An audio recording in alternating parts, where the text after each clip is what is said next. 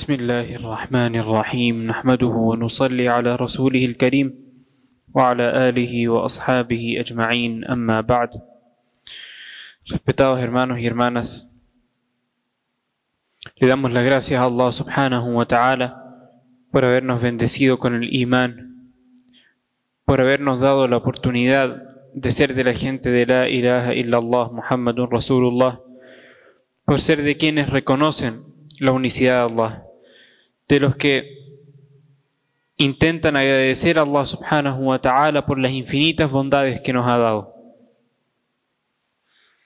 Le damos las gracias a Allah subhanahu wa ta'ala por darnos la oportunidad de asistir al Salat del Jumu'ah, de poner en pausa nuestras actividades diarias, trabajo, estudio, trámites, etcétera, solamente para venir a la mezquita a cumplir con una orden de Allah subhanahu wa ta'ala. Sin duda esto es tawfiq, esto es una ayuda de parte de Allah subhanahu wa ta'ala, por eso le agradecemos su tawfiq, su ayuda y su guía. En el Corán, Allah subhanahu wa ta'ala describe en algunas ayat a la gente del paraíso, a la gente del Jannah, que Allah subhanahu wa ta'ala nos haga a nosotros de entre la gente del Jannah. Allah dice en el Corán que la gente del Jannah va a hablar, eh, va a haber conversaciones entre ellos. Y una de las cosas que van a decir, estando en el Jannah, Alhamdulillahi alladhi hadana li hada wa ma kunna linahtadiya lawla an hadana Allah. Wa ma kunna linahtadiya lawla an hadana Allah. La gente del Jannah, la gente del paraíso va a decir, las gracias, la, las gracias sean para Allah subhanahu wa ta'ala. Van a decir alhamdulillah que Allah subhanahu wa ta'ala nos guió a este resultado. Nos guió para poder entrar ahora al Jannah. No podríamos haber llegado nosotros solos si no fuera por la guía de Allah, si no fuera por la ayuda de Allah, no podríamos haber llegado al Jannah no podríamos haber llegado al paraíso. Porque esta dunya, esta vida es una vida de pruebas, de facilidades, de dificultades. Hay obstáculos para poder llegar al Jannah. Y el único que nos puede ayudar a sortear esos obstáculos es Allah subhanahu wa ta'ala. Por eso repetimos alhamdulillah. Las alabanzas y las gracias sean para Allah subhanahu wa ta'ala. Además, respetados hermanos y hermanas, hace dos meses despedíamos el mes de Ramadán, un mes bendito, un mes de, en el que se multiplican las obras buenas un mes en el que se reaviva el imán. Hace dos meses despedíamos Ramadán y ahora entramos al mes de Dhul Hijjah, en unos días más.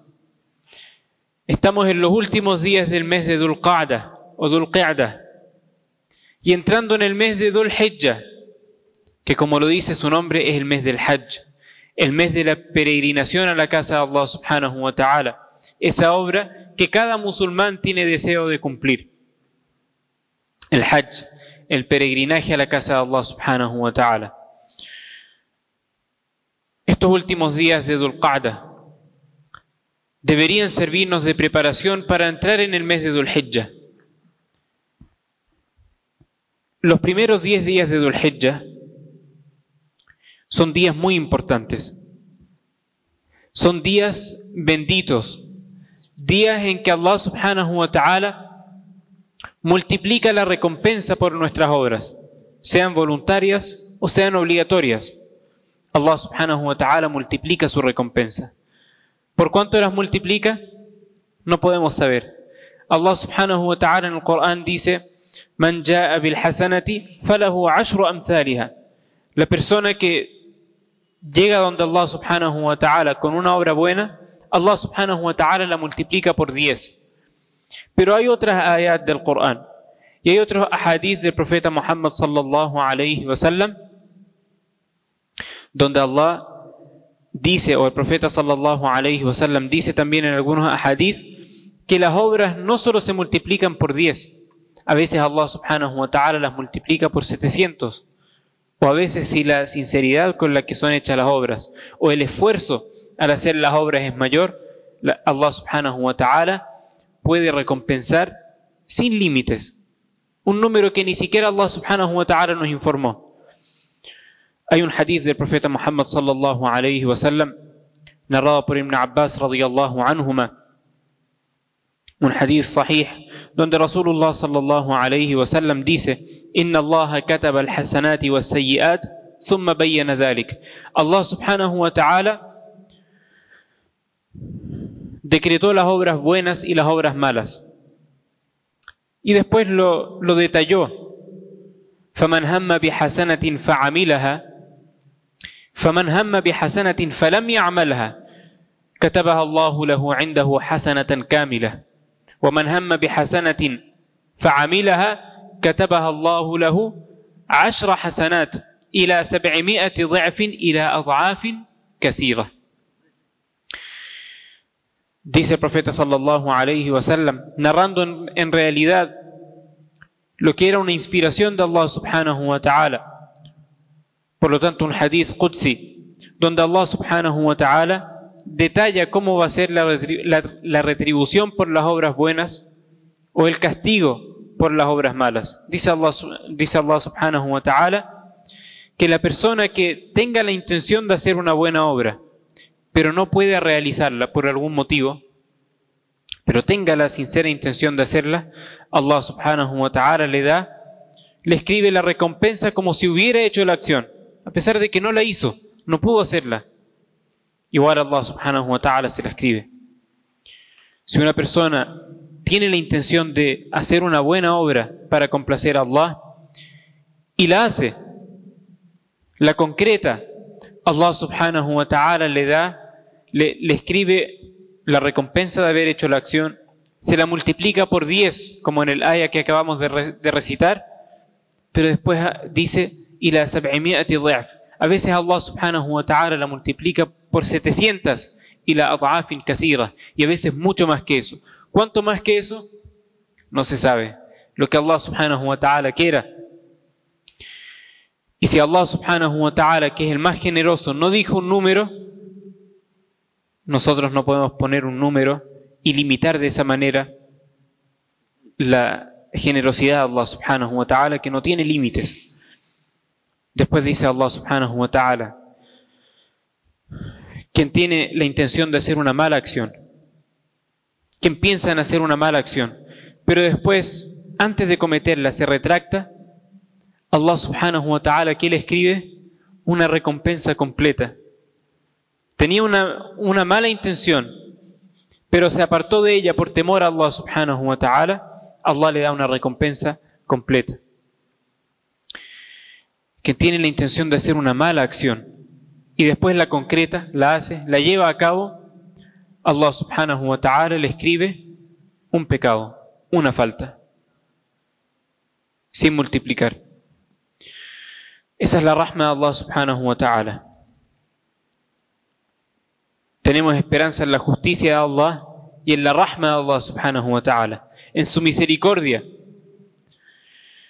Entonces, respetados hermanos y hermanas, en estos días que vienen de Dhul Hijjah, si Allah subhanahu wa ta'ala durante todo el año multiplica las buenas acciones, podemos imaginarnos cuánto multiplicará Allah subhanahu wa ta'ala las buenas obras que hagamos en los primeros días de Dhul Hijjah.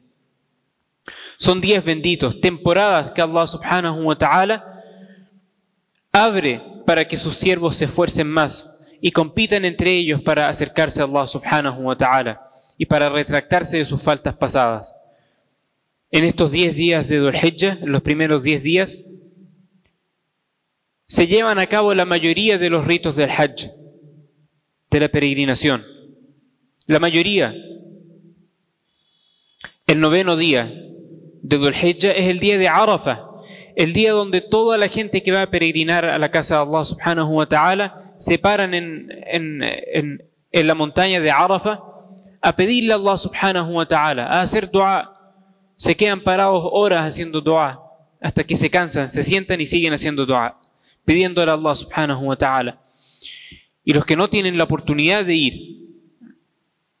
Por ejemplo, nosotros que ya no podemos ir este año al Hajj, hacemos dua en nuestras casas o donde sea que estemos en la mezquita, le pedimos a Allah subhanahu wa ta'ala, le pedimos a Allah que nos incluya en el dua de la gente que está en el Hajj. Porque es un día muy especial, el día de Arafah. El, el pararse el día de Arafah, en el día de Arafah, a hacer dua en el monte de Arafah, es el principal pilar del Hajj. Es lo principal del Hajj. Sin ese rito no hay Hajj. Eso es en el noveno día de Dhul Y el día siguiente es el día del Eid, Eid al-Adha, el primero de los días del Eid. Por eso, respetados hermanos y hermanas, son días valiosos que debemos aprovechar. Se ha reportado del, de los salihin, de la gente virtuosa de esta umma, cuánto ellos se esforzaban en estos días para acercarse a Allah. Había de entre la gente virtuosa gente que adoraba a Allah subhanahu wa ta'ala y llegaban hasta el límite de tanto esfuerzo. Ayunaban durante el día, estos diez días de Dhul los nueve, porque el décimo día no se puede ayunar. Hacían salah durante la noche, se esforzaban en dua, en zikr, en recitación del Corán, para aprovechar estos días. Rasulullah sallallahu alayhi wa sallam nos exhortó también a ayunar el día de Arafah, a ayunar el día de Arafah mientras no estemos en el Hajj. Porque si una persona está en el Hajj, el día de Arafah es un día difícil, un día en el que hay que estar parados haciendo dua bajo el sol, es difícil ayunar. Tal vez si ayunamos por la debilidad de eh, no tener agua, eh, comida, nos podemos deshidratar y es difícil cumplir con las adoraciones. Pero ya que no estamos en el Hajj, ayunar el día de Arafah. En un hadith, el profeta Muhammad sallallahu alayhi wa sallam dijo que quien ayuna el día de Arafah con sinceridad y buscando la, la recompensa de Allah subhanahu wa ta'ala, Allah le perdona las faltas anteriores. Le perdona las faltas como de un año anterior. Por eso, respetados hermanos y hermanas, le pedimos a Allah subhanahu wa ta'ala que nos guíe a todos nosotros a lo que es mejor para nosotros en el dunya y en el akhirah.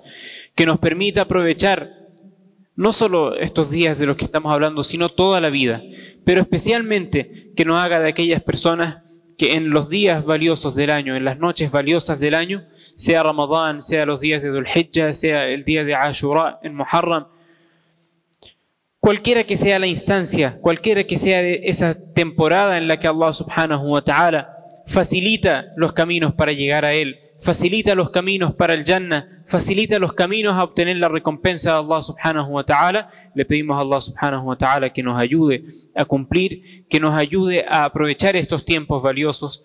Amin wa akhiru da'wana an alhamdulillahi rabbil alamin.